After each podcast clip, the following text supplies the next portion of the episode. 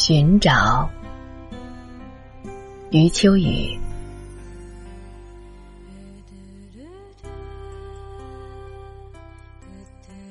小时候，梦中寻找的总是妈妈，现在总是他。与生活中正好相反，梦中的他总是不告而别，到很远的地方。我似乎也知道那地方很远，因此刚刚要找，脚下已经是西奈沙漠、约旦佩特拉、密克罗尼西亚的海滨、卢克索的山顶。他总是在那里飞奔，身材那么矫健。周围所有的游人都在看他，因此，我只要顺着众人的目光，总能找到他。有的地方没有游人，只有蛮荒的山岭，那就更好找了，因为所有山脉的曲线都指向他。飞奔到一个显目的高处。他会突然停步，猛然转身，伸直手臂，大幅度的摇摆，好像早就知道我在找他，已经找到他的脚下。他笑得很骄傲，为他走得那么远，那么高，为他知道我会找，而且一定找到他，好像。一切都是他的计划。我很快追到他眼前，只是笑，没有话。一时间，游人不见了，山岭不见了，天地间只剩下我和他。这时，我大多会醒，惊讶的看一眼。还在熟睡中的他，其实他没有行动计划，只有心灵计划。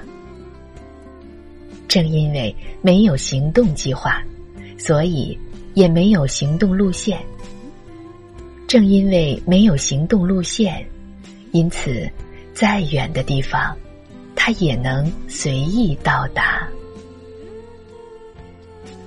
这事说起来有点艰深，但是自从人类开始懂得跨时空穿越的可能性，才知道过于精细的安排都是障碍，只有心灵才能使我们拖地滑翔，转眼就能抵达任何想去的地方。地图由心在画，世界。处处是家，所以，我总能在最远的角落找到他，却不知道他是怎么去的，是坐车，还是骑马？他的心灵计划既然与路线无关，与距离无关，那么又与什么有关呢？